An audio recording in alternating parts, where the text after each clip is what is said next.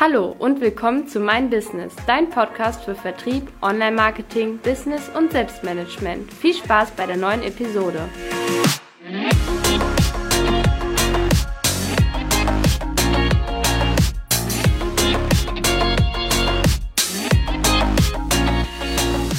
Herzlich willkommen und einen schönen guten Morgen. Ich hoffe, ich bin zu hören. Martin Bernhard, einfach bitte einmal ganz kurz Daumen hoch oder Daumen runter, bin ich zu hören. Super, vielen Dank für die kleine Assistenz. Ja, ich merke, der Raum füllt sich. Es sind schon einige hier. Es werden sicherlich noch die ein oder andere Person dazukommen. Ich freue mich im Namen von mein Business hier alle Gäste zu begrüßen. Wir freuen uns, äh, also wir, Vanessa, Sebastian und ich, euch heute hier eine Stunde durch unser Programm zu führen. Unser Thema ist ja vier Erfolgsfaktoren für Selbstständige. Wer wir sind und wie wir auch zu diesem Thema gekommen sind, werden wir auch gleich nochmal erläutern. Wir werden eine kurze Vorstellungsrunde machen und wir haben das heutige Webinar in drei Themenbereiche aufgeteilt. Das heißt, jeder von uns, Vanessa, Sebastian und ich, werden zu einem unserer Kernthemen einen Auszug aus unserem ja, Kompetenzspektrum zeigen. Ähm, wir können natürlich auch jederzeit eure Fragen entgegennehmen. Das heißt, wir haben zwei Möglichkeiten. Zum einen könnt ihr den Chat nutzen, um dort eure Fragen hineinzuschreiben. Die würden wir dann entweder einmal am Blogende eines jeden Themas besprechen oder am, äh, im letzten Teil unseres Webinars, je nachdem, wo es hinpasst. Ansonsten könnt ihr auch gerne Handzeichen geben, euch zu Wort melden. Immer am Ende eines Blogs, da haben wir dann nochmal eine kurze Phase eingeplant für Fragen und Antworten. Ähm, die Frage vorab an euch. Äh, wir gehen davon aus oder hoffen, dass ihr einverstanden seid, dass wir dieses äh, Webinar aufzeichnen, weil es gibt viele Teilnehmer, die uns geschrieben haben, gesagt haben, wir können leider nicht teilnehmen, aber gibt es das nochmal als Aufzeichnung und wir werden in jedem Fall dieses Webinar als Podcast zur Verfügung stellen. Wir werden euch da auch im Laufenden halten, äh, wo ihr das dann äh, ab morgen auch dann nochmal als Podcast hören könnt. Wenn ihr sagt, ah, ich möchte aber nicht meine Stimme drauf haben, ich möchte nicht da äh, namentlich genannt werden, dann meldet euch bitte ganz kurz über den Chat bei uns, dann vermerken wir das, wenn wir diesen Part entsprechend rausschneiden. Ansonsten wäre mein Vorschlag, wir starten. Ihr könnt jetzt widersprechen, ich tue es trotzdem. ja, also ich möchte gleich mal mit einer sehr, sehr ähm, ja, drastischen Zahl hier beginnen für uns alle. Also, wir wissen, dass 96 Prozent aller Existenzgründer die ersten fünf Jahre ihrer Selbstständigkeit nicht überleben. Das ist eine schockierende Zahl. Das zeigt einfach, dass es auf dieser Welt unglaublich viele Menschen gibt, die den Wunsch haben, sich selbstständig zu machen, die eine tolle Idee haben oder den Wunsch verspüren, aus der Angestellten-Tätigkeit herauszutreten oder etwas für sich aufzubauen. Nur eben ein ganz, ganz großer Teil der Menschen schafft es leider nicht. Das ist eine erschreckende Zahl, die ist mal erhoben worden für den deutschsprachigen Raum.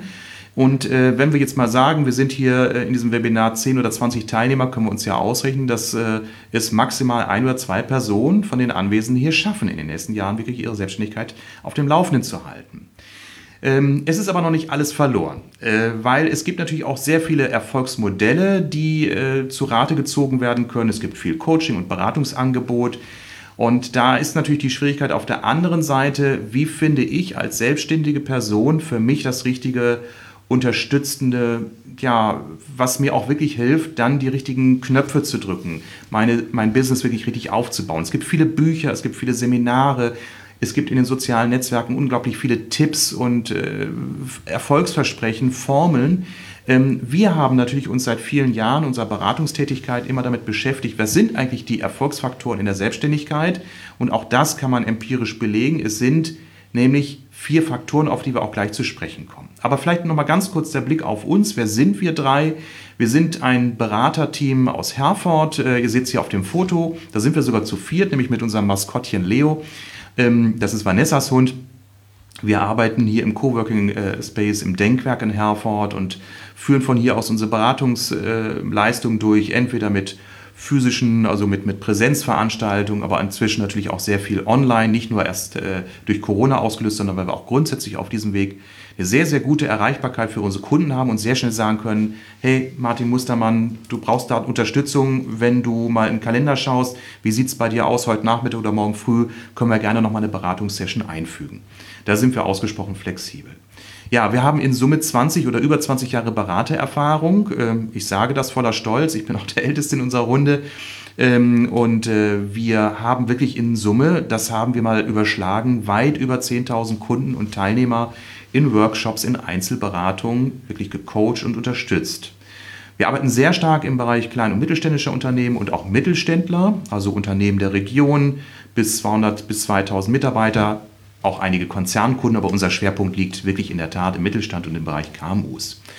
Ja, ähm, ich würde das Wort gerne mal weitergeben an die Vanessa, dass du auch mal so zwei, drei Worte zu dir sagst und Sebastian dann im Anschluss du und dann würden wir weiter durchs Programm gehen. Vanessa, wer bist ja. du denn? Hallo. Ja, ich bin Vanessa, ähm, bin jetzt auch seit einem Jahr, also etwas über einem Jahr selbstständig im Bereich Social Media Marketing ähm, ich habe vorher meinen Bachelor in Wirtschaftswissenschaften gemacht und bin jetzt dabei, einen Online-Marketing-Master zu machen, wo ich mich dann auch intensiv mit den anderen Instrumenten im Online-Marketing ähm, beschäftige. Also nicht nur Social Media, sondern auch ähm, Newsletter-Marketing oder ähm, Affiliate-Marketing, also super interessante Themen. Da bilde ich mich jetzt weiter, aber ich werde heute euch ähm, einen Einblick in Social Media Marketing geben. Prima. Danke. Sebastian, magst du zwei Worte zu dir einmal sagen?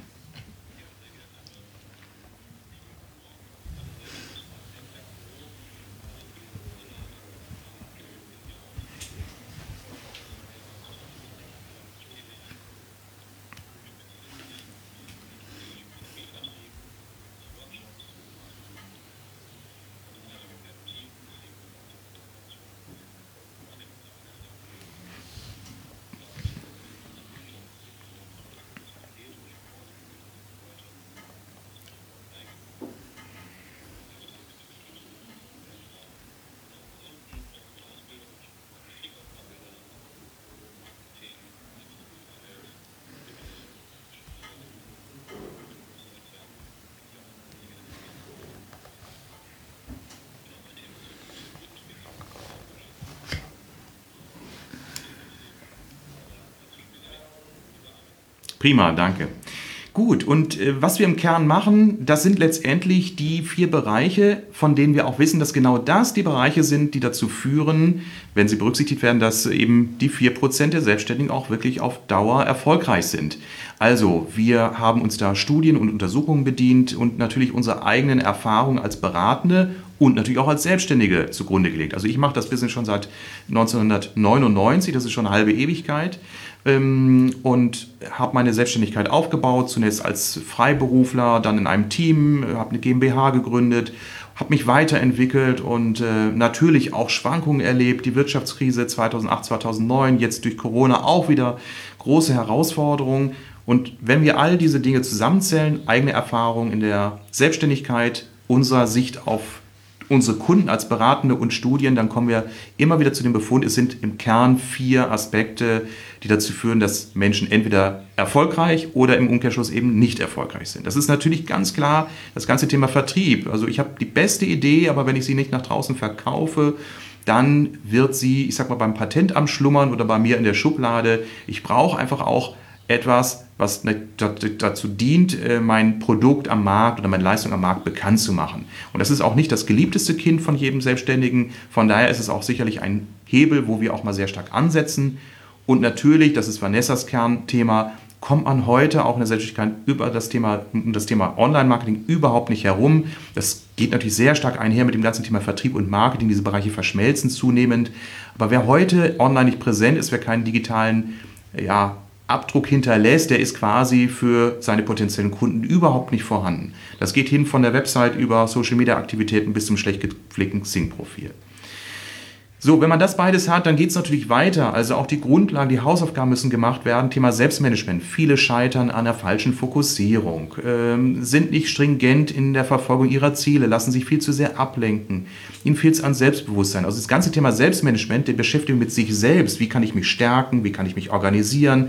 Wie kann ich mich fokussieren? Ist ein enorm wichtiges Thema, weil ganz viele Menschen mit so vielen Ideen versehen sind, dass sie sich dann oftmals auch verfransen. Jetzt kommt ja noch die Besonderheit hinzu, ich muss meine Selbstständigkeit koordinieren, muss noch äh, die Kinder betreuen, Homeschooling und, und, und. Das ist ja nochmal eine Herausforderung, wo eben Selbstmanagement besonders greift. Ja, und das Thema Business, natürlich müssen auch die Zahlen äh, stimmen. Ich bin immer wieder schockiert, wenn ich meine Kunden frage, ähm, was für einen Monatsumsatz hattest du denn im letzten Monat und ähm, welche Umsatzziele hast du denn? Oder äh, wie ist denn dein Stundenerlös? Das sind so vier, fünf Faktoren. Ich bin selbst kein Betriebswirt, ich bin Werbekaufmann und dann in vielen Dingen Autodidakt, aber so drei, vier Kennzahlen muss ich immer auf dem Schirm haben. Und das ist einfach ein Knackpunkt bei vielen, wenn eben diese vier Faktoren nicht gut ausgespielt sind. Jetzt gehen wir mal ganz konkret in das Thema Online-Marketing und da gebe ich jetzt gleich weiter an dich, Vanessa. Hier nochmal ein ganz kurzer Bereich, auf den wir vielleicht nochmal später zu sprechen kommen. Ich würde jetzt erstmal sagen, wir gehen mal in die konkrete Umsetzung der ersten Säule. Okay, ja. Ähm, erstmal, ähm, ich würde mich natürlich heute im Online-Marketing erstmal euch einen groben Überblick geben. Es geht ja darum, dass ihr ähm, auch mal ungefähr einschätzen könnt, was das alles umfasst, ähm, wo sich dieses Social Media Marketing überhaupt positioniert und warum das überhaupt äh, relevant ist. Push-Marketing war früher und heute ist es ja eher ein Pull-Marketing. Also es hat sich von Above the Line Maßnahmen zu Below the Line äh, entwickelt. Das heißt, ähm, es zeigt eigentlich super die Entwicklung und äh, den heutigen Fokus auf Online-Marketing-Maßnahmen.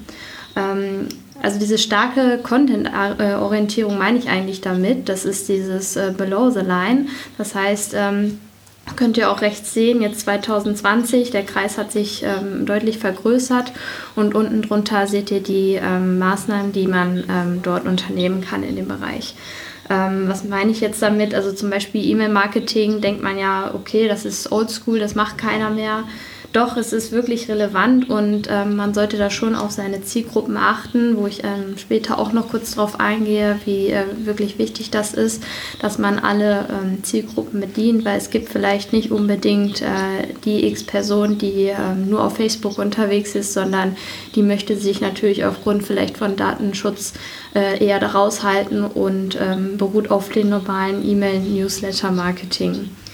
Ähm, heute erkennt man eigentlich auch nicht unbedingt auf den ersten Blick, wenn es sich um Werbung handelt. Ähm, es geht also weg vom Produkt hin zu dem Gefühl und ähm, man spricht sozusagen die Bedürfnisse von dem Kunden an.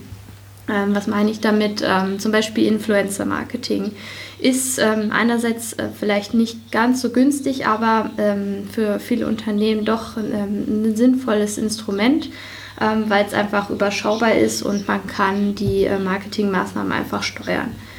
Ähm, ja, wir können eigentlich schon mal weitergehen.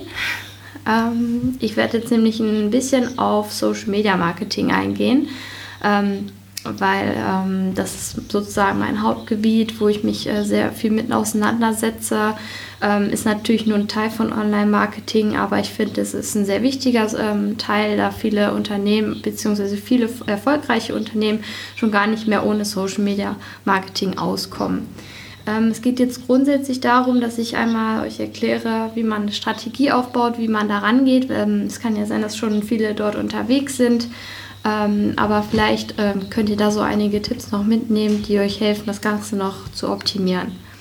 Was ich ähm, immer zu Anfang, des, ähm, wenn ich eine Strategie aufbaue, mache, ist ähm, Brainstorming. Also was bietet mein Unternehmen überhaupt an? Viele äh, wissen ja nicht äh, genau, wie sie damit, ähm, also wie sie starten sollen, Social Media Marketing. Ich rate immer dazu, sich ähm, vielleicht eine Mindmap ähm, zu erstellen, äh, das Unternehmen in den Fokus zu stellen und zu überlegen, was bietet mein Unternehmen überhaupt an, äh, an, was sind meine USPs. Das hängt ja auch viel mit dem Vertrieb zusammen ähm, was kann ich überhaupt im Bereich meiner Mitarbeitervermarktung oder Akquise ähm, anbieten oder ähm, ja generell, dass man vielleicht nochmal seine Produkte und Dienstleistungen durchgeht und wie genau man sich da aufstellen kann. Im zweiten Schritt ist es so, dass es um die Zielgruppendefinition geht. Das heißt, ähm, man erstellt Personas beispielsweise. Manche sind da sich schon sehr sicher, was ihre Zielgruppe anbelangt. Die ist vielleicht nicht ganz so breit gestreut, aber wenn sie breit gestreut ist, würde ich immer empfehlen, auf jeden Fall Personas zu erstellen. Wie sieht das zum Beispiel aus? Könnt ihr rechts sehen. Das ist jetzt eine Beispielpersona, die Johanna Heumann. Ähm, das habe ich mit dem Tool Canva erstellt. Also da gehe ich später auch nochmal drauf an. Es gibt, äh, es gibt super Tools, mit denen man das auch kostenlos schnell umsetzen kann. Ähm, ist halt eine Personalmanagerin aus Bielefeld ähm, und äh, verheiratet, hat ein Kind. Und jetzt kann man sich halt ein besseres Bild davon machen.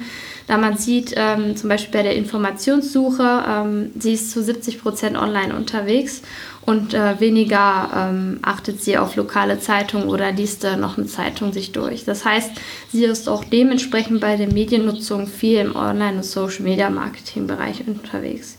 Um sich jetzt ein, ein, genaueres Bild von, dem, von, von, von ihren Interessen zu machen, die natürlich auch ähm, ihre Hobbys, dass sie sehr naturbewusst ist, gerne im Garten ähm, experimentiert oder halt arbeitet und ähm, sehr pflanzenbewusst sozusagen ist. Ähm, sie ernährt sich auch super und äh, ausgewogen und ihre Marken, die sie bevorzugt, sind beispielsweise My Müsli, da sie es liebt, ähm, ja, Sachen zusammenzustellen, individualisiert. Und äh, das gibt vielleicht schon so einen Hinweis auf die Produkte, die man selber vermarktet. Also da muss man dann immer irgendwie so Rückschlüsse ziehen, ähm, wie könnte meine Person halt aussehen. Zu dem Bereich Social Media, ähm, ja, da könnte man dann beispielsweise Pinterest erwähnen. Ähm, Pinterest ist ja ein ähm, Portal, wo man sich super Inspiration holen kann. Ähm, man wird vorher äh, gefragt, äh, welche Interessen man hat. Das heißt, man kriegt wirklich äh, zugeschnittenen Content für, ähm, für sich und kann sich daraus ähm, ja, Informationen holen. Dann äh, geht es ja auch um die Kanäle, die ich gerade erwähnt habe. Da gibt es ja sehr viele. Ähm, man sollte schon bestimmen, welche Zielgruppe wo unterwegs ist. Also ich empfehle immer ähm, nicht unbedingt mit äh, allen Kanälen sofort durchzustarten, sondern sich wirklich erstmal einen aufzubauen, zu gucken, wie man da ähm, zurechtkommt und dann nach und nach ähm, das schrittweise zu, umzusetzen. Es kommt natürlich auch darauf an, wie viel Unterstützung man da im Team vielleicht hat, ähm, wer einem da helfen kann und dann ähm, das strukturiert umzusetzen. Ja, bei der Content-Produktion ist es so, ähm, das ist natürlich äh, nicht gerade ohne. Da würde ich vielleicht ähm, immer darauf achten, dass man da wirklich qualitativ ähm, ähm zum Beispiel Fotos ähm, macht ähm, mit qualitativ hochwertigen Geräten, also nicht vielleicht auch in einem gleichen Stil. Oder man engagiert sich einen Fotografen, der dann die Fotos macht von dem Team, von, von der Unternehmung, von den Produkten, dass man die wirklich in Fokus stellt. Dann geht es noch um die Contentplanung. Ähm, Contentplanung ist eigentlich ähm, auch eines der wichtigsten, weil ähm, bei vielen geht sie halt unter. Ich rate eigentlich immer schon, den Content für ein paar Wochen vorauszuplanen, weil es ist ja, hängt ja auch viel mit der Contentproduktion zusammen, dass man das gut vorbereitet. Und da gibt es dann auch noch Tools, wo ich gleich äh, kurz drauf eingehe. Ähm, ja, dann ist natürlich äh, der nächste Schritt, dass man den Social Media Kanal erstellt und vollständig befüllt, also wichtiges Wort vollständig. Ähm, ich sehe immer wieder, ähm, dass zum Beispiel auch rechtliche Rahmenbedingungen wie ähm, bei Facebook zum Beispiel ähm, der Datenschutz äh, nicht ähm, eingehalten wird. Also der muss ja einmal als Link dort stehen und zweitens als Notiz vielleicht eingebunden werden. Es gibt noch weitere Möglichkeiten, aber der Kunde muss immerhin die Möglichkeit haben, auf den Datenschutz halt direkt zuzugreifen und nicht äh, nur über so einen Link dahin zu kommen. Das gleiche gilt natürlich äh, für Instagram. Da muss auch im ähm, Profil ähm, Impressum und ähm, Datenschutz erwähnt werden. Ja, ähm, wichtig ist auch immer zu sagen, dass es Schritt für Schritt vorangeht. Das heißt, man sollte nicht, ähm, man sollte sich schon Zeit nehmen ähm, und das Ganze wirklich vorbereiten, bevor man da anfängt es geht auch nicht immer ähm, alles sofort. Also man kriegt die Follower laufen einem auch nicht zu. Also das braucht man nicht hoffen. Ähm, man muss sich da wirklich eine Community aufbauen und wirklich ähm, halt mit ähm, ja, sich hineinfühlen in den Kunden, aus Sicht des Kunden denken, was könnte der ähm, für einen Mehrwert mitnehmen. Also das ist immer ganz wichtig. Ja, wir können jetzt schon mal weitergehen. Ähm, da gehe ich jetzt auf die Tools ein. also wie man halt seine Strategie vielleicht optimiert. Ähm, es müssen ja nicht immer äh, kostenintensive Tools sein. Es gibt auch kostengünstige bzw. kostenlose Tools. Ähm, hier habe ich einmal, ähm, ja, um halt eine permanente Analyse zu machen, äh, das mit dem Herz, das oben links ist ähm, Fanpage Karma. Ein tolles Tool ähm, ist ähm, in den, äh, gibt es halt kostenlos, aber es wird kostenpflichtig. Ähm, das Ganze kann man aber auch zum Beispiel über die Facebook Insights beobachten, wenn ihr äh, gerade primär auf Facebook unterwegs seid. Ähm, das zweite rechts daneben, das ist der Facebook Creator Studio. Das ist eigentlich ähm, im Prinzip so ein Pendant zu Hootsuite, würde ich fast sagen. Man kann zwar nicht so viele Kanäle bespielen, ähm, man kann nur Facebook und Instagram ähm, bespielen, aber es ist kostenlos. Ähm, wenn man mehr Kanäle bespielen möchte, dann würde ich auf jeden Fall auf Hootsuite umschlagen. Ähm, wenn man gerade so im Bereich LinkedIn unterwegs ist, Xing ist leider noch nicht so ähm, weit, dass man da viel mit Beiträgen hantieren kann, weil man da sehr eingeschränkt ist. Aber LinkedIn ist eine Plattform, wo ich auch auf jeden Fall, ähm, wenn ich im B2B ähm, unterwegs bin, das Ganze stärken würde mit, mit ähm, Beiträgen und ähm, vielleicht auch einem Unternehmensprofil. Ähm, unten links ist Extengio. Das ist, ähm, ähm, ja, sieht fast so ähnlich aus wie vielleicht meine Persona, die ich eben erstellt habe. Das kann man natürlich auch mit den Rechtseinnehmen mit dem Tool Canva machen. Aber Extengio ist halt eine ähm, Persona-Erstellungsplattform, wo man halt direkt ähm, das Ganze erstellen kann. Bei Canva ist es so, da könnt ihr ähm, ein super Tool, das habe ich auch schon mal in der Facebook-Gruppe von uns erwähnt, ähm, man kann halt super toll äh, Logos gestalten, man kann Flyer gestalten, man ist da wirklich frei. Ähm, ja, man kann ähm, sich ähm, Vorschläge, Inspirationen dort holen und ähm, das Ganze gibt es ja kostenlos, aber halt auch in einer Pro-Version, die ich ähm, jedem empfehlen kann. Ja, gehen wir mal weiter. jetzt zum Schluss möchte ich noch kurz auf den User-Generated Content eingehen ja, erstmal, was das ist und warum ich das anspreche. Ähm, User-Generated Content ist halt, ist halt der Fokus. Also es geht darum, ähm, dass Nutzer selber die Inhalte einfach einstellen, um, ähm, also es geht nicht um die professionellen Inhalte von Unternehmen, sondern einfach die selbst generierten ähm, Fotos, Videos, Kommentare oder Bewertungen aber auch. Also sie produzieren und konsumieren. Man sagt ja auch Prosumer, ich weiß nicht, ob ihr das schon mal gehört habt, das ist ähm, äh, ganz interessant, weil der, ähm, der Nutzer wird immer mehr im Fokus stehen. Das heißt, was heißt das für den Unternehmer? Er muss dafür sorgen, dass natürlich sein Produkt beim Nutzer ankommt und ähm, hört man mich noch? Mhm. Okay. Ähm, dass man. Ähm, nee, jetzt nicht mehr. Okay. Warte. Ups. Huh, jetzt müsste ich wieder drin sein, ne? Hört man mich? Ja, jetzt hört man dich, Vanessa. Hey. Ja. Ich sitze ihr gegenüber, deswegen äh, so. habe ich ihr schon Signale gegeben.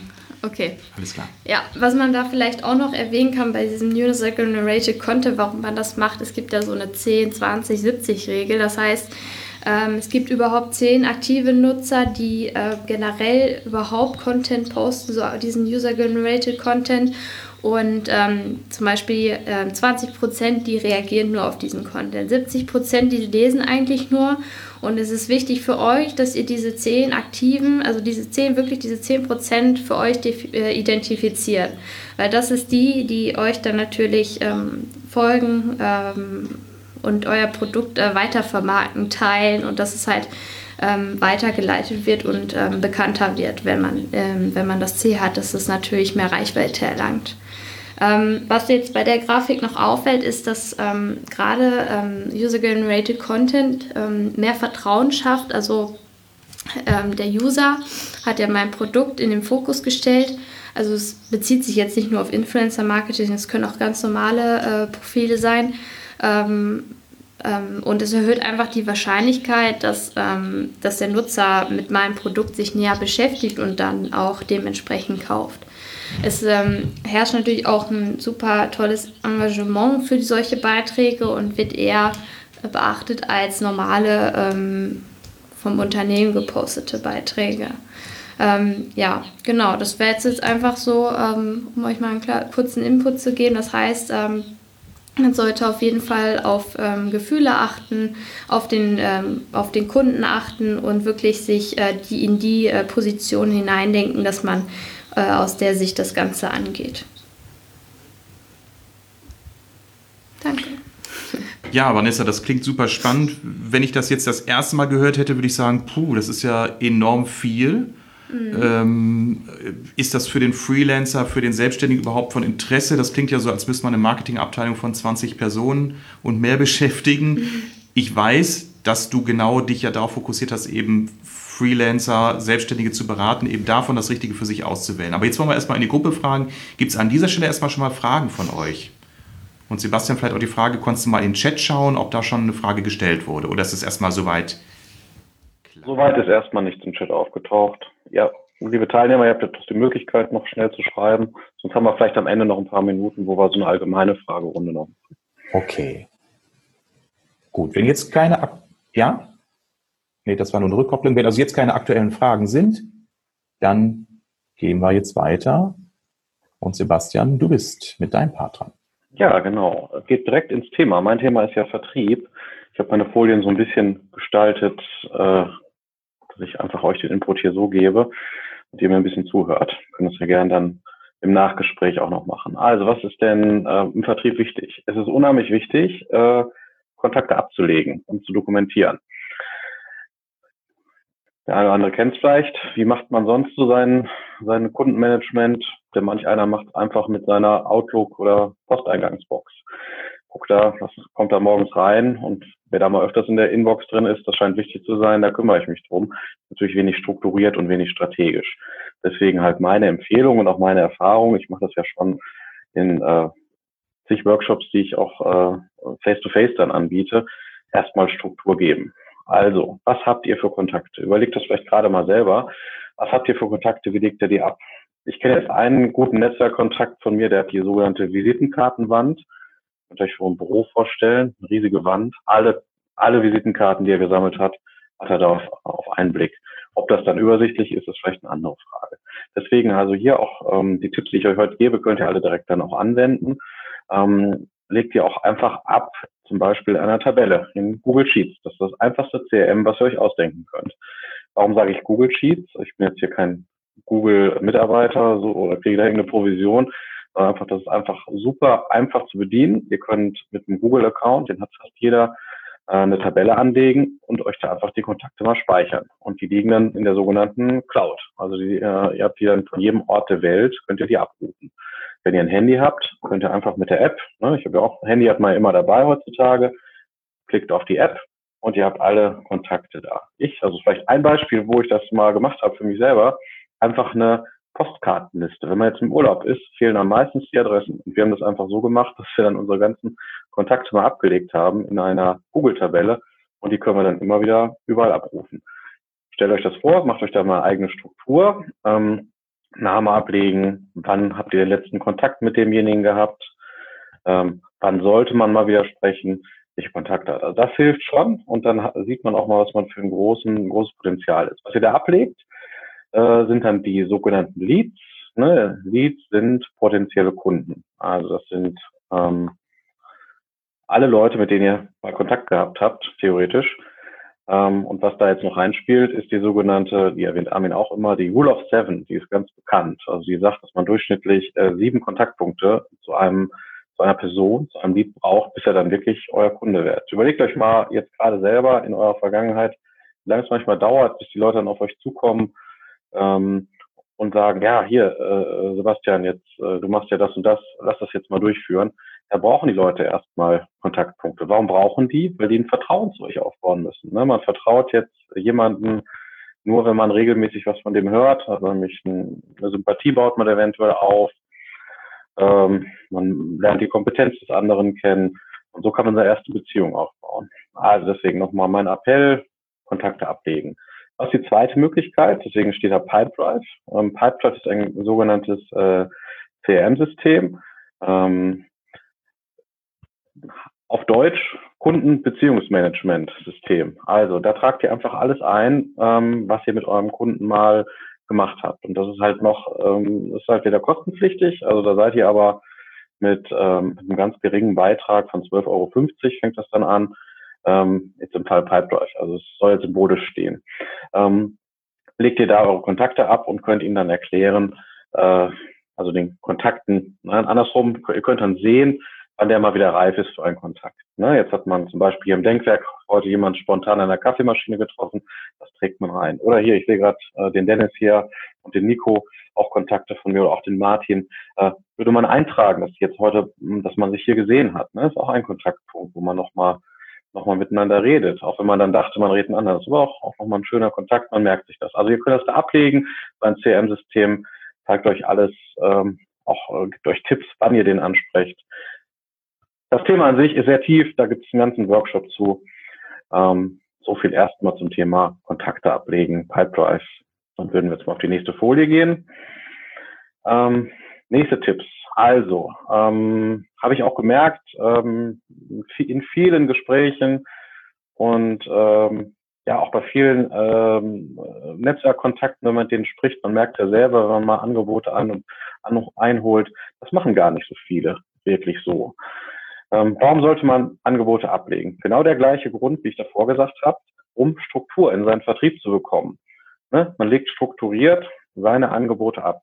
Ähm, ich nutze das mit einer kaufmännischen Software. Das ist aber der erste Schritt, erstmal so ein Angebot überhaupt äh, vielleicht in einem Ordner abzulegen, wenn ihr noch nicht da investieren wollt und in ein, ein ähm, kaufmännisches System investieren wollt. Da habe ich fünf Tipps. Erstes habe ich gerade gesagt, schreibt immer ein Angebot. Welchen Vorteil hat das? Einmal erspart ihr euch Diskussionen. Also manchmal denke ich mir, okay, denjenigen kenne ich ganz gut, da muss man jetzt kein Angebot schicken. Nein, ihr schickt einfach jedem Angebot. Dann seht ihr immer, also in meinem Fall habe ich meistens einen Stundensatz, den ich dann äh, da anbiete. Dann seht ihr das auch, äh, was ihr damals angeboten habt, wann. Ihr könnt das dann auch nachfassen, ihr könnt es einpflegen und es gibt keine Diskussion darüber. Ne? Also das ist ja eh ein Thema, wo man ja keine Diskussion haben möchte anschließend. Das ist einfach klar, einfach fair für beide Seiten, es ist klar kommuniziert. Der andere hat es nochmal in seinem E-Mail-Fach gesehen und er weiß auch im Zweifelsfall, ähm, ähm, dass das was kostet, die, die, die ganze Geschichte. Macht zweiter Tipp, Gültigkeit des Angebotes. Warum sollte man eine Gültigkeit drauf machen? Ähm, einfach, um euch selber Luft zu geben. Also was ist eine gute Gültigkeit? Ihr schreibt auf dem Angebot drauf, ja, vielen, äh, vielen Dank für Ihr Interesse. Dieses Angebot ist gültig ähm, bis zum so und so viel. Heute in sechs Monaten.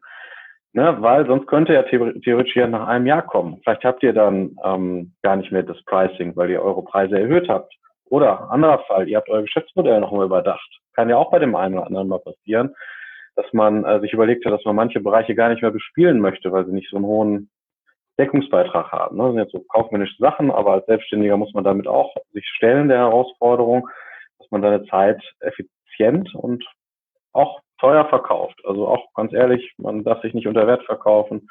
Deswegen muss man auch wissen, zu welchem Stundensatz man immer arbeiten muss. Also Gültigkeit draufschreiben dient dazu, dass ihr dann auch mal so eine Rückfallmöglichkeit auch habt. Ähm, einfache Struktur. Jetzt hier auf dem ähm, Beispiel, das habe ich aus dem Internet rausgezogen, von dem Angebot. Ähm, gibt dem Angebot eine klare Struktur. Da ist der Tipp, zeigt eure Angebote mal. Also jetzt bei mir ist es der Workshop, da steht ein bisschen mehr drauf, das sind dann fast drei Seiten. Äh, da auch immer wieder den Leuten zeigen, zeigt es euren Netzwerkfreunden. Also zu meinem Teil würde ich das vielleicht Armin und Vanessa zeigen. Guckt euch das mal an, gebt ihr mal ein ehrliches Feedback. Kann man das so verstehen, wenn man das nur liest? Man muss das nämlich verstehen können, auch ohne dass man äh, da eine Erläuterung zu hat. So, dann Tipp 4. Ähm, wenn ihr dann euch die Mühe gemacht habt, unbedingt nachfassen. Es ist ähm, vollkommen legitim, ein Angebot nachzufassen. Macht das nach einer Woche, würde ich sagen, so Gefühl. Es sei denn, ihr wisst im Vorfeld, dass es einen längeren Entscheidungsprozess gibt. Bei großen Firmen, ne, bei Armin guckt jetzt an, für recht große Firmen, Mittelstand, manchmal, da dauert das manchmal Monate und man muss sich auch nichts mehr denken. Das ist einfach der Prozess. Wenn man jetzt ähm, bei anderen ähm, Kunden weiß, die jetzt auch hier in, im Bereich Selbstständige sind, dass die Entscheidung schneller eigentlich stellen sollte, ähm, kann man da auch mal nachfragen. Das ist auch fair, man kann das so sympathisch machen, aber fragt unbedingt nach. Ähm, und das Angebot selber, Tipp 5, ähm, mit einem guten Call to Action ne, verbinden. Call to Action ist im Marketing ja der Aufruf, was zu tun. Also dann begleitet man so ein PDF nicht nur einfach mit seiner schnöden Signatur, dass man einfach Angebot Nummer 2020 so und so und dann soll sich durchlesen, sondern man verbindet es noch mit einer sympathischen Mail, die auf denjenigen auch angepasst ist. Ich jetzt einfach hier Vanessa mal als Beispiel. Hallo Frau Stock oder Hallo Vanessa, vielen Dank für die Anfrage, die, äh, die wir im Denkwerk hatten. Ähm, ein Beimal Angebot. Ich hoffe, es ist soweit verständlich. Ich habe das jetzt äh, für Sie soweit gemacht. Ähm, ich melde mich auch bei Ihnen dann. Ne? Also das würde ich, wäre auch der Tipp, ne? dann, da schon das ankündigen, dass man sich meldet. Da sind wir jetzt auch beim, bei der nächsten Folie bereits. Da geht es jetzt nach, nämlich darum, das Angebot nachzufassen wie ein Profi. Also, liebe Teilnehmer des Webinars oder Hörer des Podcasts, man hat sich einmal die Mühe gemacht. Es dauert dann doch ja ein bisschen, dieses Angebot zu machen. Man hat ja meistens auch nicht so standardisierte äh, Artikel, die man benutzt. Also man verwendet ja teilweise äh, schon recht viel Zeit darauf. Deswegen sollte man das auch Angebot, das Angebot nachfassen wie ein Profi. Der Anknüpfungspunkt zu der Folie davor. Ihr habt mit einem netten, netten Anschreiben euer Anruf angekündigt. Also weiß derjenige, wenn er die E-Mail durchgelesen hat, dass der Anruf von dem Sebastian dann auch jetzt folgt. Auch in der Zeit. Schreibt ruhig so einen Zeithorizont rein. Äh, liebe Vanessa, ich melde mich äh, in der nächsten KW bei dir, in der nächsten Woche. Äh, dann weiß derjenige es, dann erwartet das. Hat auch schon eine Erwartungshaltung. Ihr habt auch so ein bisschen in den Ball schon zugespielt. Also, das ist nur der, der Vorteil dann, wenn man das schon vorher macht. Tipp zwei Bewusstsein äh, stärken. Ähm, da auch immer die Hilfe anbieten. Also es muss selbstverständlich sein, wenn der Kunden Fragen hat. Ist oft eine Floskel, wenn sie dreht, wenn sie drin steht in Mails, aber lebt die auch. Ne? Bei Rückfragen stehe ich Ihnen gerne zur Verfügung. Lass den Satz mal sacken. Ne? Immer wenn der Kunde eine Rückfrage hat oder ähm, generell, wenn jemand am Telefon Nachfragen hat, ist das super gut, weil er sich damit beschäftigt und ähm, gebt ihm auch da ähm, das Bewusstsein zu, dass er fragen darf und soll. Er hat irgendwas nicht verstanden. Dann wart ihr eigentlich nicht klar genug eventuell in euren Aussagen. Ähm, Punkt drei: Konsequenzen zeigen. Ähm, es gibt oft äh, Probleme so mit Terminankündigen und äh, dass die Kunden, dass die Kunden dann raus äh, rauszögern. Der klassische Fall hat immer wieder einen, den man jede Woche anruft und der dann nicht auf eine Entscheidung äh, nicht äh, nicht drängen möchte. Ähm, also deswegen offen und ehrlich mit Kunden reden und sagen, okay, äh, dann auch mal vielleicht ein bisschen pushy, also ein bisschen pushen zu sagen, hm, wie ist denn jetzt? Jetzt muss ich da jetzt noch was machen, Angebot, passt das jetzt aus dem Preisgrund nicht oder was ist denn da so? Ne? Dieses Vertrosten lassen nicht, sondern auch mal mutig zu sein, wenn es passt. Ne? Das ist immer so euer euer Bauchgefühl, bei wem das auch geht. Ne? Das ist immer sehr, sehr schwierig, ist auch die Kür, aber ruhig dann, äh, bevor man äh, den zehnten Mal jemand dran hat, der sagt, ja, ich muss mir das noch angucken, vertrösten lassen. Wenn ihr das Gefühl habt, da ist irgendwas im Busche oder der hat noch eine Frage, darauf ansprechen. Deswegen Konsequenzen zeigen. Lösungsorientiert Fragen wäre mein Punkt vier. Äh, offene Fragen stellen. Der eine andere im Telefonvertrieb kennt das. Ähm, einfach offen fragen, was denken Sie über das Angebot? Oder man kann sagen, in einer Skala von eins bis zehn.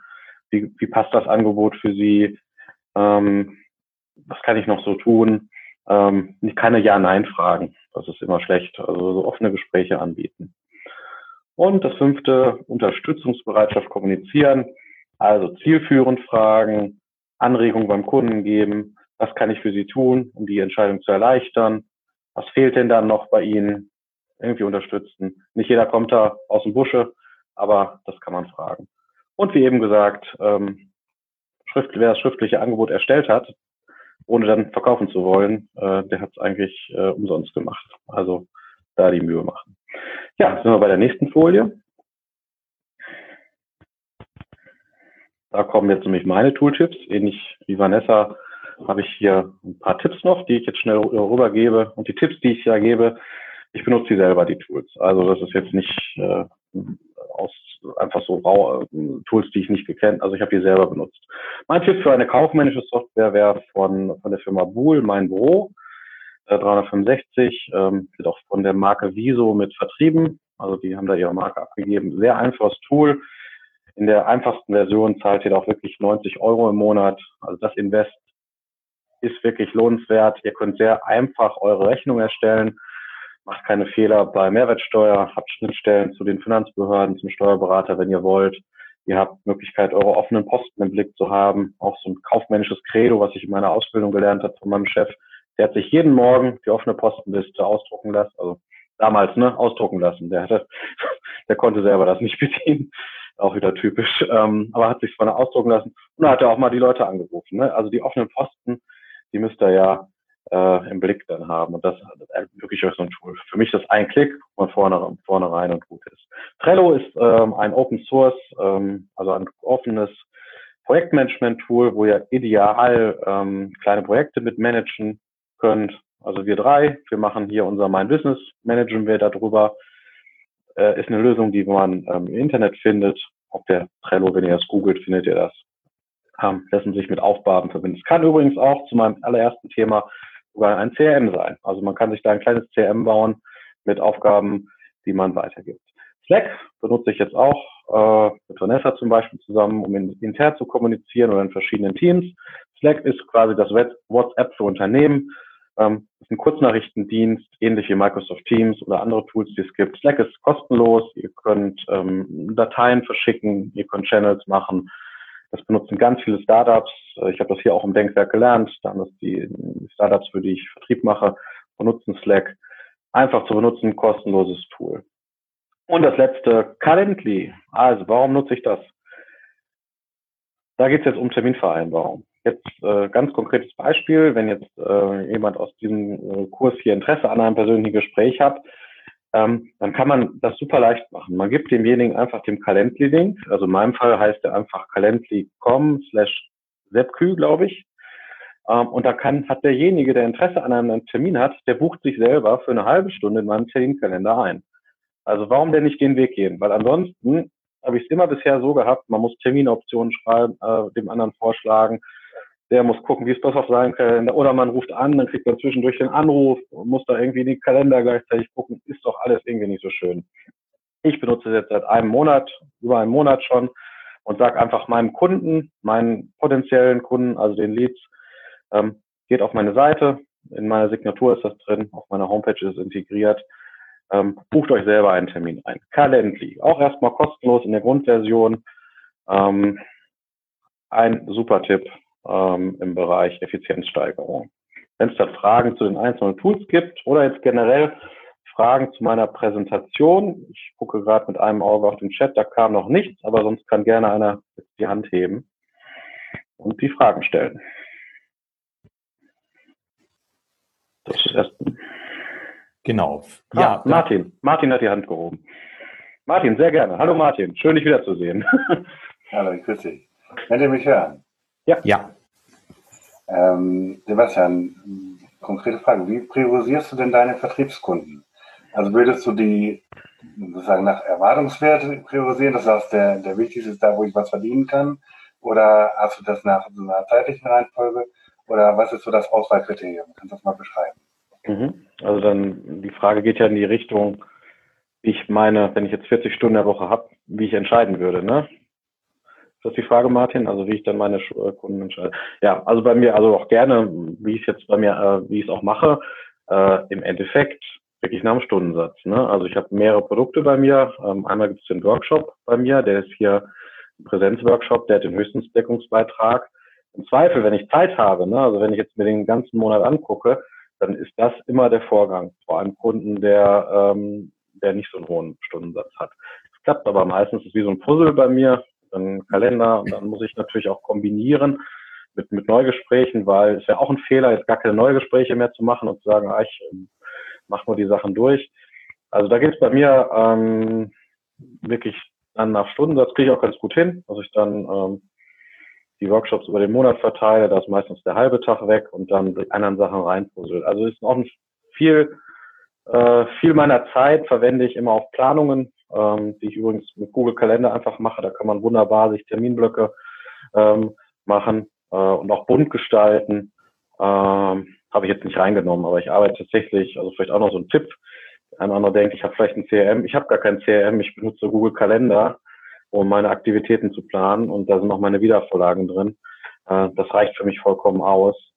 Äh, weil man auch nur eine begrenzte Sache, das ist auch nämlich so ein Ding, von, sonst hat man so diesen Tooltod, sage ich mal. Kennt ihr vielleicht, wenn ihr zu viele Tools habt, dann kommt man auch nicht mehr wirklich zum Geld verdienen. Ich hoffe, das hat die Frage so ein bisschen beantwortet, Martin. Ja, super. Sind sonst noch Fragen? Haben wir überhaupt noch Zeit, Armin? Ach, Dennis hat noch eine Frage. Haben wir noch Zeit, Armin, oder?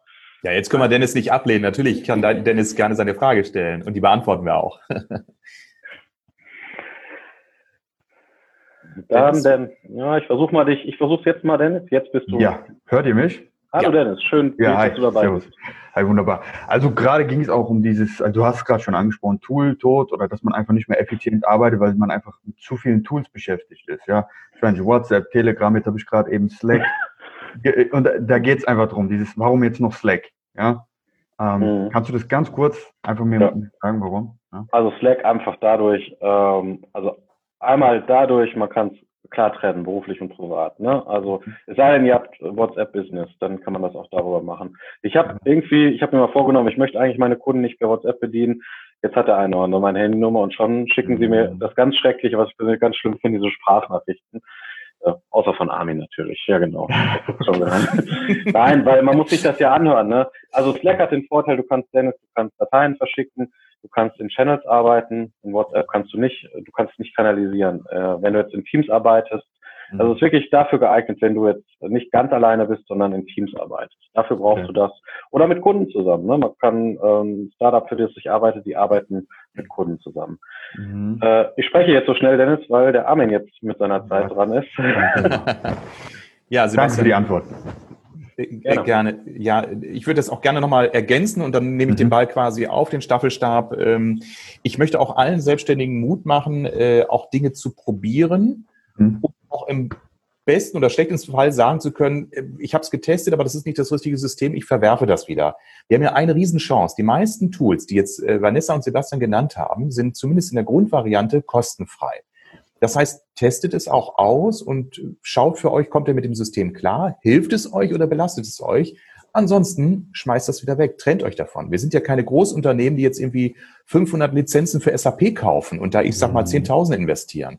Also testet es, verwerft es wieder. Wenn es nicht für euch funktioniert, verfeiert es. Also ich bin 20 Jahre im Business, was ich schon alles probiert habe. Am Ende kann ich immer sagen, ja gut, das hätte ich mir sparen können, aber das weiß ich ja immer erst im Nachhinein. Und damit würde ich jetzt überleiten zu meinem Thema. Und zwar äh, möchte ich heute mal ein bisschen meine Erfahrungskiste öffnen zum Thema Networking. Und zwar äh, auch mit dieser Überschrift vom Verkäufer zum Networker. Ich war früher selbst stark vertriebsorientiert. Ich habe mehrere Jahre bei Bertelsmann gearbeitet, habe da Vertrieb und Marketing gemacht, habe da den Fachhandelsbereich für ein, äh, ein, ein Tochterunternehmen aufgebaut. Ich habe selbst äh, viel im Anzeigenverkauf gearbeitet, im Telefonverkauf. Also ich kenne richtig dieses Thema auch Kaltakquise und habe vor Jahren das Thema Networking erkannt und heute ist es ja aktueller denn je, denn wir merken ja in vielen Bereichen, dass so klassischer Vertrieb an Grenzen stößt, also auch allein durch die Gesetzgebung. Ich darf nicht mehr einfach irgendwelche Daten sammeln und die Firmen ansprechen. Ich brauche einen Geschäftsanlass oder ein Einverständnis, wenn ich E-Mail-Marketing machen will. Es gibt ein ganz anderes Konsumverhalten, das wissen wir ja alle. Wir sind alle in einer digitalen Welt jetzt angekommen. Wir shoppen online, wir informieren uns online und, und, und. Und dann gibt's ja so Buzzwords wie Social Selling oder Social Networking. Die Frage, ist das jetzt nur ein Trend oder ist das wirklich die Zukunft? Vanessa hat ja eben auch schon einige Zahlen äh, und, und äh, Entwicklungen gezeigt, die ja ganz klar belegen, das ist jetzt nicht mehr so, so eine Mode wie das Internet, was hier irgendwann abgeschaltet wird, sondern das hat einen echten Platz auch in unserer Wertschöpfungskette und vor allem auch in unseren Marketingprozessen. Dann werde ich, das ist so der vierte Punkt, immer wieder von Menschen angesprochen, sagen, oh, Networking, habe ich tausend oder mehr, ist das jetzt nicht die Hölle, da muss man die alle bedienen. Und andere suhlen sich darin und können gar nicht genügend Follower bekommen. Ich kenne Freunde oder ich habe Freunde, die haben einen Grillblog, also einen Barbecue-Blog, die haben über 100.000 Follower auf YouTube. Das ist deren Geschäftsmodell. Die Frage ist ja, was können wir da für uns nutzen? Eines will ich gleich dazu sagen, man darf jetzt auch nicht übertriebene Erwartungen haben an das Thema Networking, weil Networking ist hochgradig effektiv, aber es braucht auch Zeit, es braucht auch Ausdauer. Ja, also man, ich, ich blocke mir jede Woche zwei bis vier Stunden Zeit zum Thema Networking.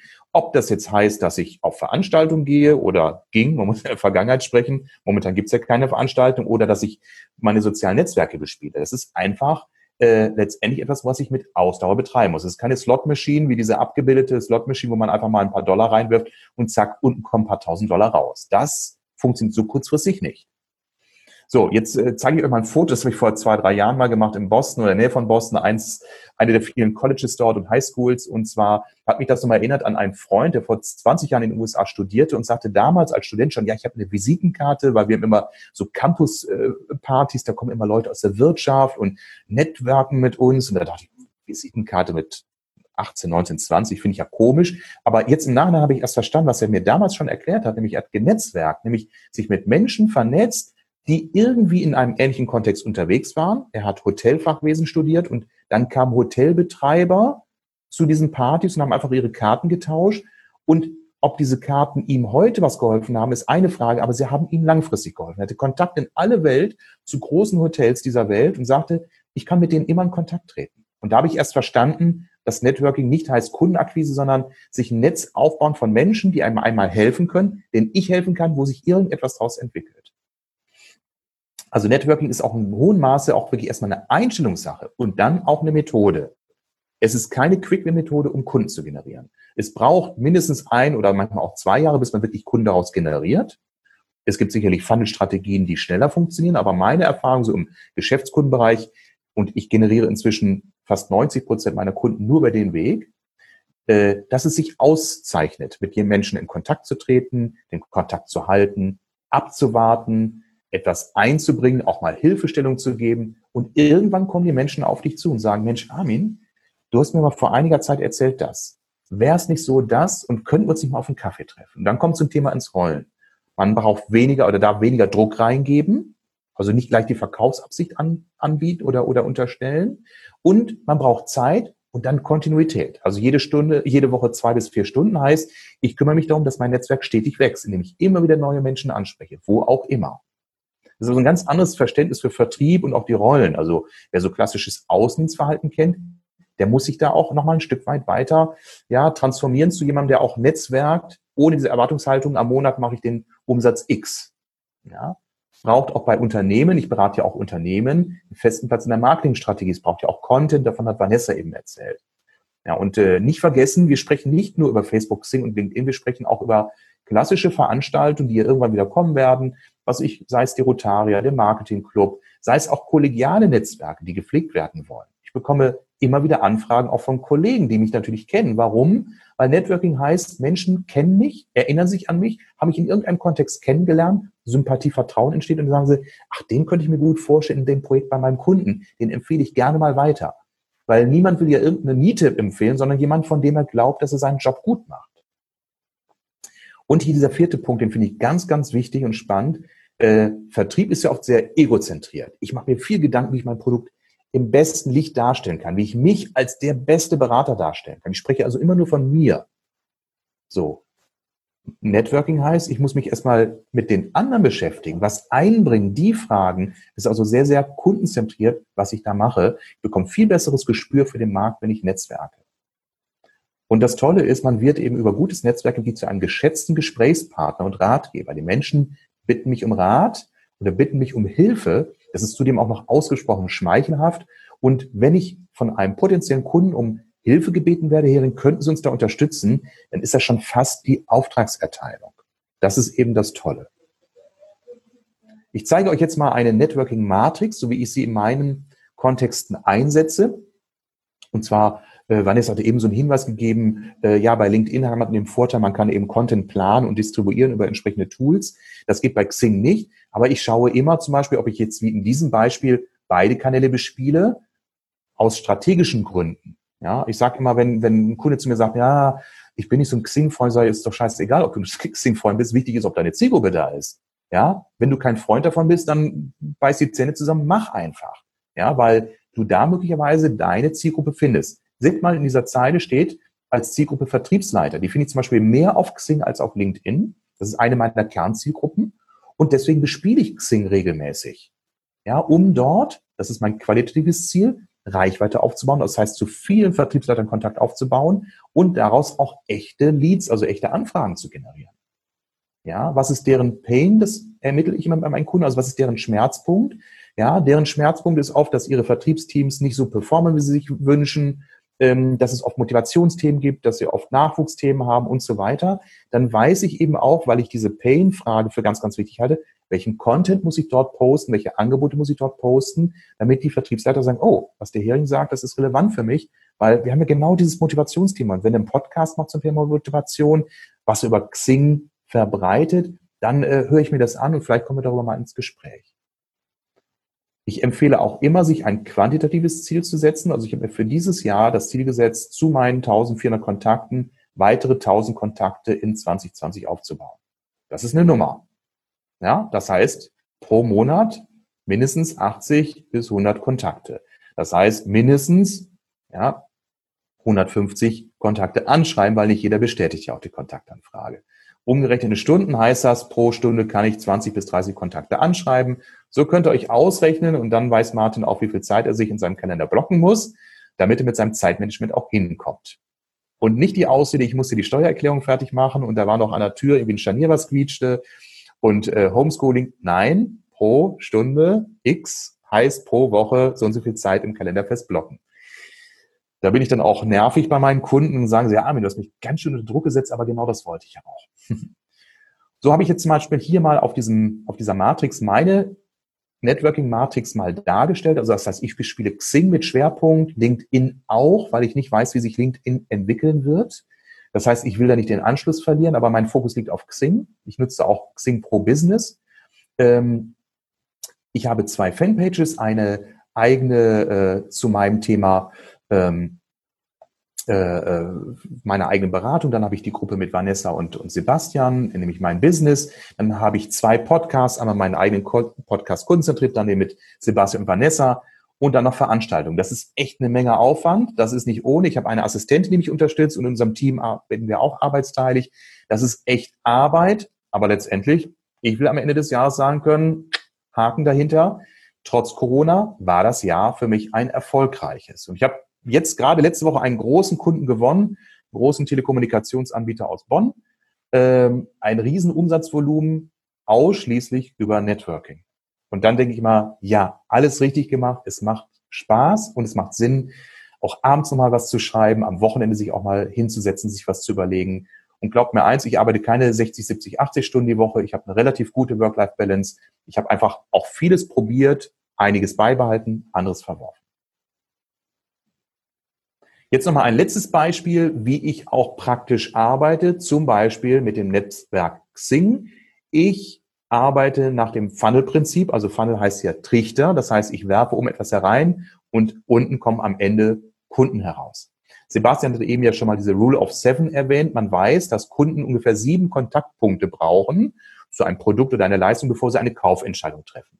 Das ist vielleicht, nicht bei der Tafel Schokolade so, aber wenn ich jetzt überlege, ich brauche ein neues Laptop, dann gehe ich nicht ins Geschäft und kaufe, sondern gucke vielleicht erst mal im Internet. Ich gucke bei Amazon. Ich frage mal, Vanessa, was hast du? Du hast ein äh, äh, ähm, MacBook, bist du zufrieden? Ja, ich lese vielleicht Testberichte und so weiter.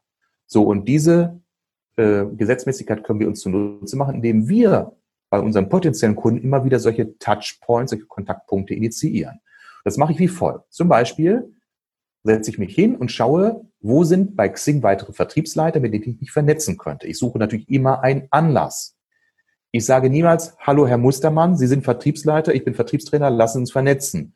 Vielleicht kann ich mal was für Sie tun. Die Verkaufsabsicht ist zu offensichtlich. Aber ich suche bei deren Profil nach Kriterien, die Sie angegeben haben. Wenn Sie zum Beispiel sagen, ich suche Thema E-Learning, sage ich, Mensch, Herr Mustermann, als Vertriebsleiter suchen Sie auch E-Learning-Ansätze. Spannend, weil ich mich auch mit dem Thema E-Learning im Vertriebskontext beschäftige. Vielleicht können wir uns darüber mal austauschen. Aha, da geht es vielleicht um Erfahrungsaustausch, denkt der andere, sagt sich und nimmt die Kontaktanfrage an. Ich habe eine Annahmequote von 50 bis 80 Prozent. Manchmal helfen auch so ganz simple Dinge wie, Herr Mustermann, Sie haben ja mit Ihrem Unternehmenssitz Herford quasi oder sind wir ja quasi Nachbarn. Ich bin auch Herforder, vielleicht vernetzen wir uns und treffen uns mal auf einer Veranstaltung in Herford oder vielleicht auch einfach mal hier. Also der lokale Bezug ist immer eine hohe Garantie, dass derjenige die Kontaktanfrage bestätigt.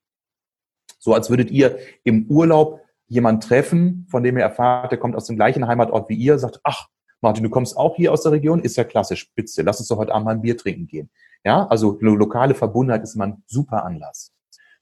Dann teile ich Artikel, poste Beiträge, Veranstaltungen und so weiter, baue Reichweite auf.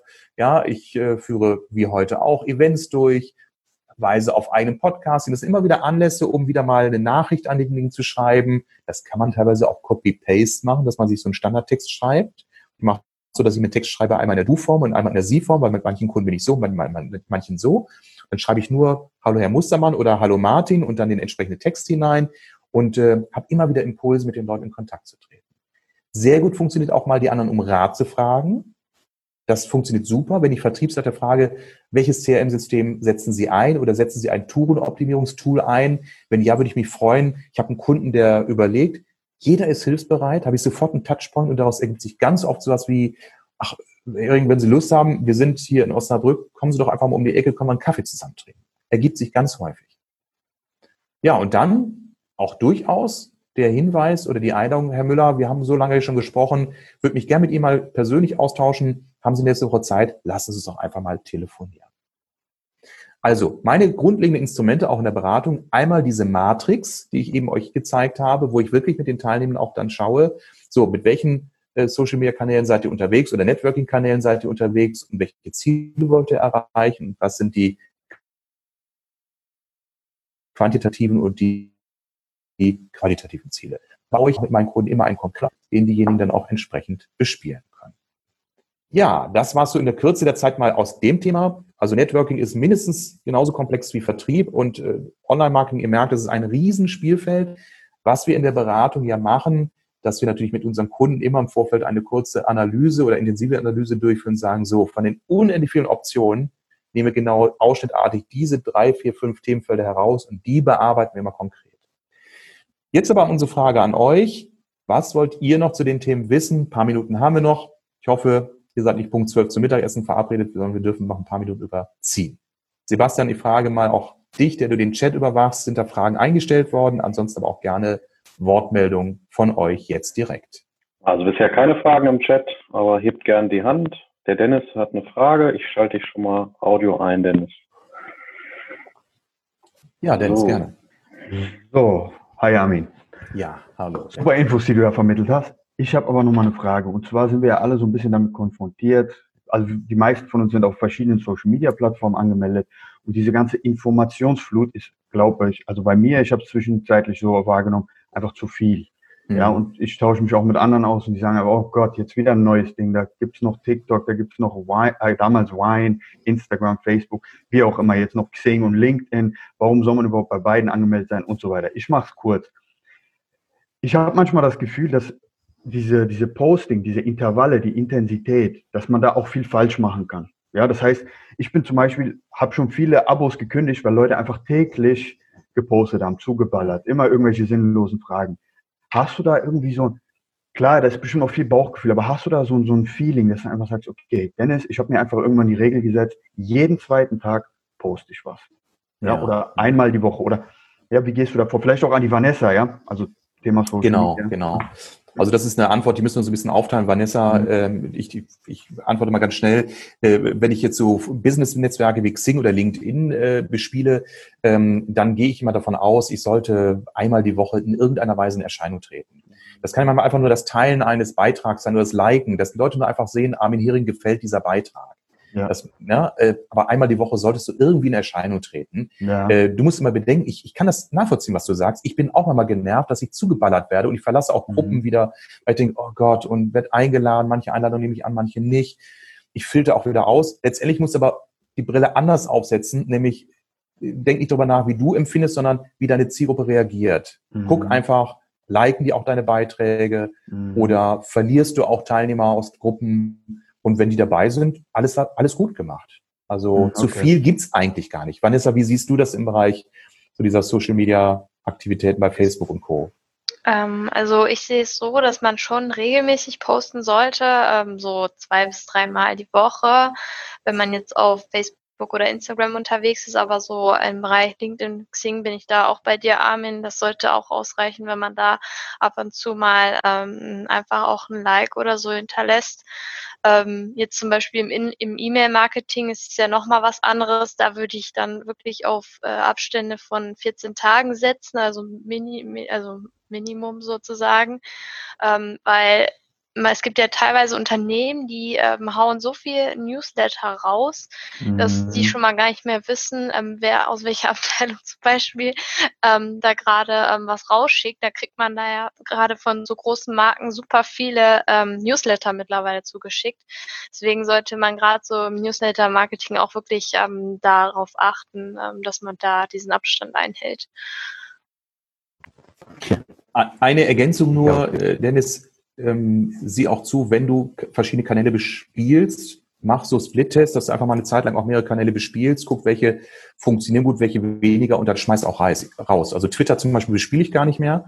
äh, weil ich kann das gar nicht. Also zwei bis drei Kanäle, aber Ende Gelände. Ne? Also der, der Podcast, äh, Xing, LinkedIn und Facebook sind bei mir schon vier. Ja, das ist schon echt, äh, also ohne Assistenz ja. würde ich das gar nicht schaffen. Ähm, also ihr habt ja eine Menge Tipps gegeben, die im Prinzip in den Bereich gehen, das ist gut, wenn man da auch noch mit dran denkt. Wenn wir jetzt mal dazu kommen, wie ich was verkaufe, dann sehe ich das ganze Thema in so sozialen Medien auf sich aufmerksam machen. Das ist für mich so ein bisschen Trommelwirbel. Ne? Also da kann ich mal Club gelb, grün, blau, rot einfärben, aber am Ende versuche ich ja als Selbstständiger meine Arbeitszeit zu verkaufen. Entweder indem ich einen Service anbiete, also eine Dienstleistung konfiguriere oder ein Produkt herstelle und das verkaufen. Das, sonst haben wir ja nichts zu essen. Und meine Idee wäre eigentlich mal so als Gegenvorschlag, ich versuche einen Service zu beschreiben und ich sage, in einer Woche kann ich von mir aus eine Website für euch bauen, die wird dann zehn Seiten haben und sieht so und so aus, also ein relativ konkretes Angebot. Und anstatt jetzt zu versuchen, die einzelnen Leute anzudrehen, nehme ich einfach Google AdWords, 5 Cent der Klick, gebe ich 50 Euro drauf, dann habe ich halt 1000 Klicks gekauft oder sowas. Und dann ähm, verkaufe ich die auch so, und spare mir aber sozusagen das ganze Zirkus, dass ich dann wochenlang wieder Leuten telefoniere für ein Angebot, was im Prinzip nachher für eine Woche was zu essen bringt. Also kann man da eine Abwägung treffen, dann würde ich sagen, nur der Mensch ist der wahre Verkäufer. Was ist eure These dazu? Martin, dein Modell wird so nicht funktionieren, weil da bist du einer von Tausenden. Dann kannst du auch bei 5R deine Dienstleistung draufstellen ähm, dann bist du austauschbar. Und da bist du auch in einem Segment, wo, wo der Preis letztendlich äh, die Nachfrage bestimmt. Also ich sag mal, ich habe mir ein Auto für meinen Videopodcast seinerzeit mal äh, über 5A bestellt für 30 Dollar.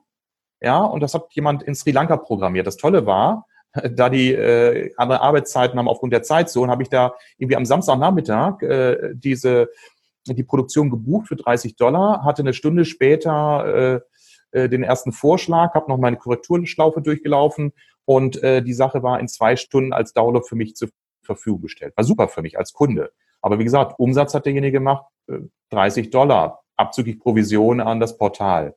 Du wirst nie auf ein Preisniveau kommen, wenn du dich so vermarktest, zumal Google Ads auch natürlich echt ins Geld gehen, wenn du es richtig machst. Ne?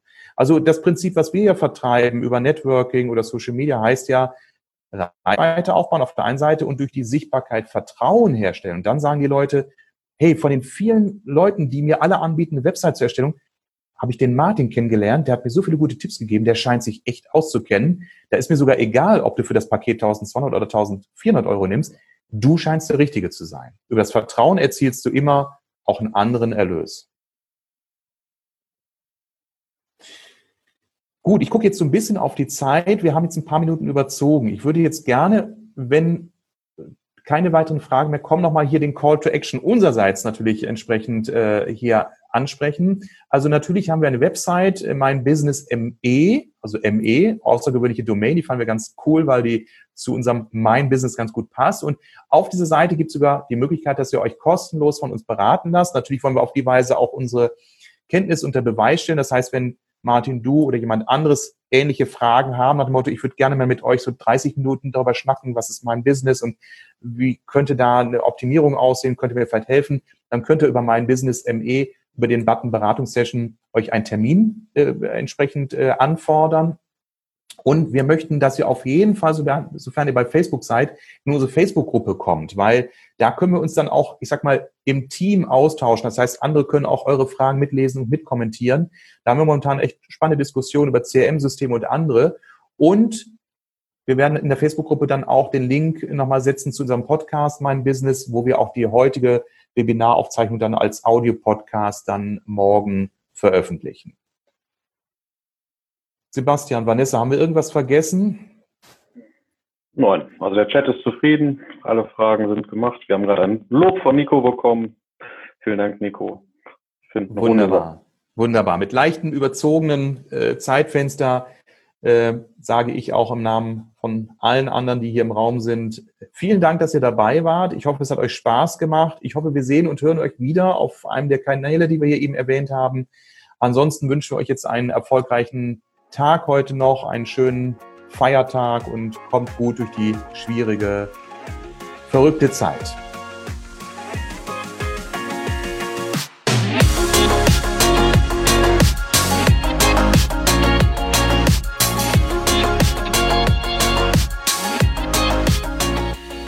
unsere Folge gefallen hat, dann freuen wir uns auf dein Feedback und eine positive Bewertung.